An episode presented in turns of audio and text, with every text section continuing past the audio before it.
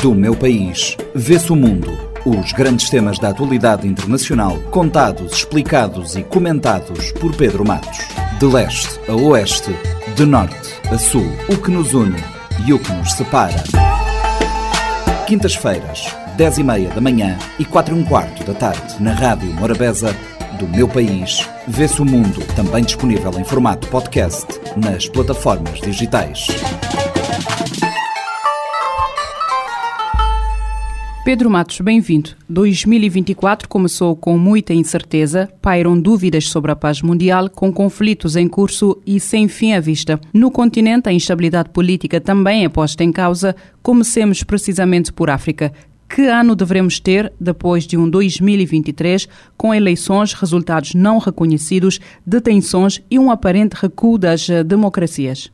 Olá, caros ouvintes do nosso programa, sejam muito bem-vindos. Hoje, então, nós fazemos essa análise, uh, ou aliás, essa eh, perspectiva para o ano de 2024, uh, ah, começando com as eleições uh, no continente africano, que será um ano de importantes um, eleições no uh, no continente, né, e também para manutenção das nossas democracias, sobretudo na região de eh, Sahel. Mas de maneira resumida, nós temos uma eleição importante acontecer na África do Sul, que enfrenta a ali pela primeira vez a possibilidade do Congresso Nacional Africano não conseguir a maioria e terá que a realizar ali é, coligações com partidos menores e provavelmente essas coligações serão ali é, usadas para uh, barganhas desses pequenos partidos. Mas também resume o que os, pelo menos dois últimos presidentes sul-africanos vêm fazendo muito pouco para a consolidação da democracia e também das instituições, bem como uma luta muito séria para a a eliminação ali dos problemas estruturantes do país desde o regime apartheid, uma luta que vinha sendo muito bem realizada por Nelson Mandela e também os presidentes eh, eh, subsequentes. Né?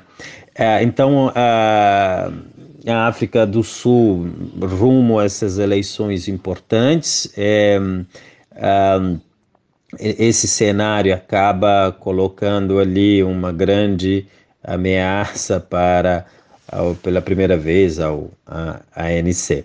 Mas também uh, é, é, um, é, é, um ano de muita vigilância e luta pela, pelas democracias, porque há muita instabilidade política é, ao longo das, das, sobretudo na região de uh, Sahel, né?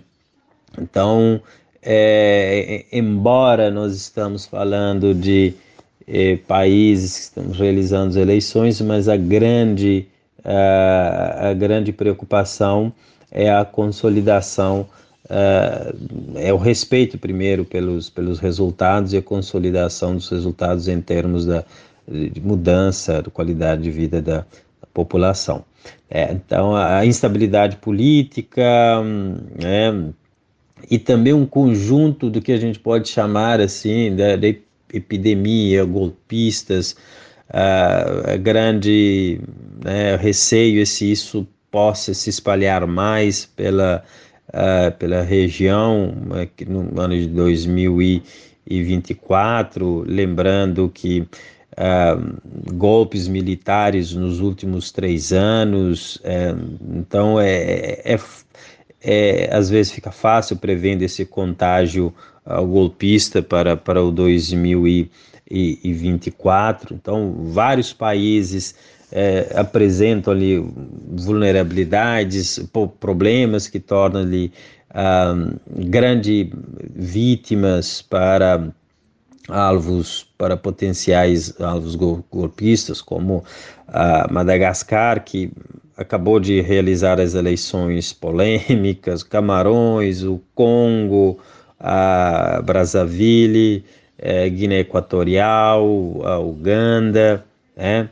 Então, eu penso que nesse ponto a grande ameaça para, para 2024 é, são os golpes, né, que já vinham acontecendo em 2023, podendo ali é, continuar na em 2024, né, é uma grande ameaça às nossas democracias, tá?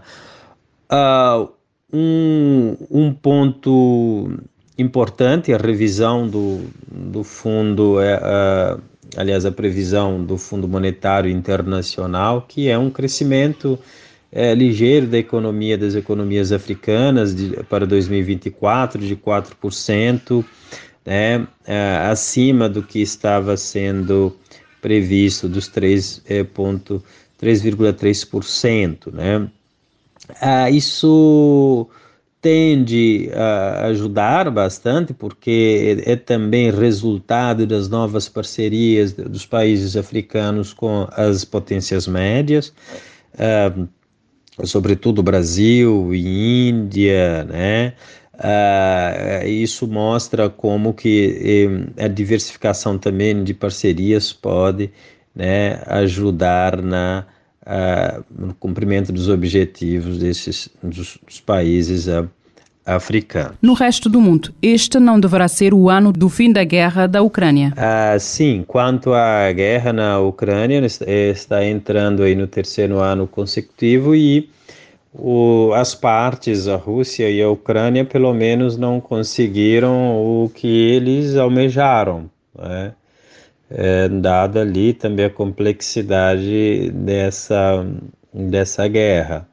Uh, por um lado, o Volodymyr Zelensky uh, reconhece que a campanha ali da ofensiva da primavera não foi um sucesso, do, pelo menos no que ele esperava, uh, e a Rússia ainda controla quase cerca de 18% da, uh, da Ucrânia. Né? Então, uh, ainda nós estamos num momento de indefinição. Embora a gente possa, mediante o pacote dos Estados Unidos, é, ajuda, né, é que tem a, a, ali a indefinição e também a ajuda econômica da União Europeia pela oposição incongruente da, da Hungria, acabam colocando sérios desafios para, uh, para a Ucrânia, né? Uh, uh,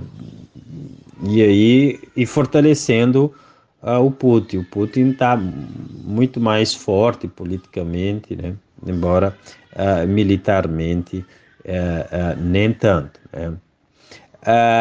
De fato, nós temos ainda essas indefinições em relação à, à guerra na Rússia-Ucrânia. E no Médio Oriente, o que nos podem trazer os próximos meses? É, e de igual modo, também a Israel considera que a guerra contra Hamas, pelo menos Netanyahu considera que a guerra contra Hamas deve continuar a, em 2024, já que o objetivo uh, de Netanyahu é que não haverá paz sem a destruição do Hamas. Então, o objetivo é eliminar o Hamas a a todo, todo custo, né? E, e aí a destruição, a desmilitarização também do, do, do território uh, palestino para uh, e para isso intensifica a campanha contra esse grupo uh,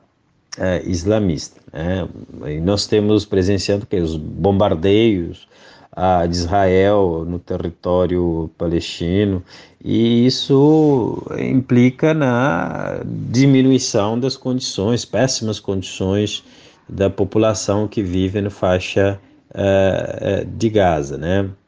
Uh, para, para o Netanyahu, então, o Hamas ali deve ser destruído e Gaza deve ser desmilitarizada. É o que nós uh, é, é, é, a comunidade internacional, inclusive, chama uma certa atenção, responsabilidade a Israel é, nesses tipos de, de ataques. O que nós realmente não queremos é que essa guerra se prolongue, não só da guerra Israel o Hamas, mas também as outras guerras, sobretudo aqui no nosso, na nossa a, a região. Uma última nota inevitável para as eleições nos Estados Unidos da América. As eleições nos Estados Unidos é então 2024 é um ano muito uh, concorrido em termos eleições. É, é, nos Estados Unidos são os, os dois principais partidos. Uh, essa corrida, o atual presidente Joe Biden é, concorre pelo Partido Democrata e é o favorito para ser o candidato do partido. Aí o Partido Republicano, é, embora tenha ali o, o ex-presidente Donald Trump, é, que aparece nas pesquisas à frente, né? É, ali, mas ele enfrenta sérios problemas judiciais que podem impactar a elegibilidade uh, dele, né? Então, uh, o Partido uh, Republicano ainda nós temos Nikki Haley, ex-governadora da, da Carolina do Sul, e tem 12% de apoio entre os, os republicanos, né? Contrastando, por exemplo, ao Donald Trump, que tem 61% dos eleitores do partido que manifestaram a vontade de votar no candidato Trump. Uh, o Ron DeSantis, que no início uh, também aparecia ali como importante uh, candidato do partido, né, que posiciona-se à direita de, de Trump em questões sociais, mas também ele tem é, enfrentado desafios ali para poder galgar posições de, de destaques nos, no, no partido, né? Então, a partir do dia 10 de janeiro, um, os pré-candidatos uh, do Partido Republicano eles vão participar de um debate, uh, o debate na, na, na principal de americana ali e, e, somente os políticos com pelo menos 10% de intenções de votos que devem ser uh, convidados. Né? É, e depois, uh, o fevereiro, uh, começa ali as primárias, as primárias do Partido Democrata no estado da Carolina do Sul, né? E em março, chamada Super Terça-feira, 5 de março, que é o dia com mais primárias de todo o processo eleitoral e normalmente é o dia que define quem são ah, os candidatos. Né? E aí terão escolhas desses candidatos em, diversos estados eh, dos Estados Unidos. Tá? É, e por fim, né, nós temos o dia 5, cinco eleições que é apuração que deve acontecer ali ao longo do mês de, de novembro. Então, é, vai tomar o ano todo, praticamente, a essa eleição dos Estados ah, Unidos, né? E dia 6 de janeiro, portanto, de 2025, que vai ah, acontecer a contagem dos votos do colégio eleitoral em uma sessão do Congresso que anuncia formalmente o vencedor. Portanto, dia 20 de 2020 de janeiro de 2025, esse candidato, essa candidata à presidência, né, uh, ele declara-se como vitorioso e toma posse. Tá? Do meu país, vê-se o mundo. Os grandes temas da atualidade internacional, contados, explicados e comentados por Pedro Matos. De leste a oeste, de norte a sul, o que nos une e o que nos separa. Quintas-feiras, 10 e meia da manhã e 4 e um quarto da tarde, na Rádio Morabeza, do meu país, vê-se o mundo, também disponível em formato podcast nas plataformas digitais. Pode ouvir e subscrever este programa em radiomorabeza.cv, no Spotify, Apple Podcasts, Amazon Music, Deezer e em todas as principais plataformas de podcast.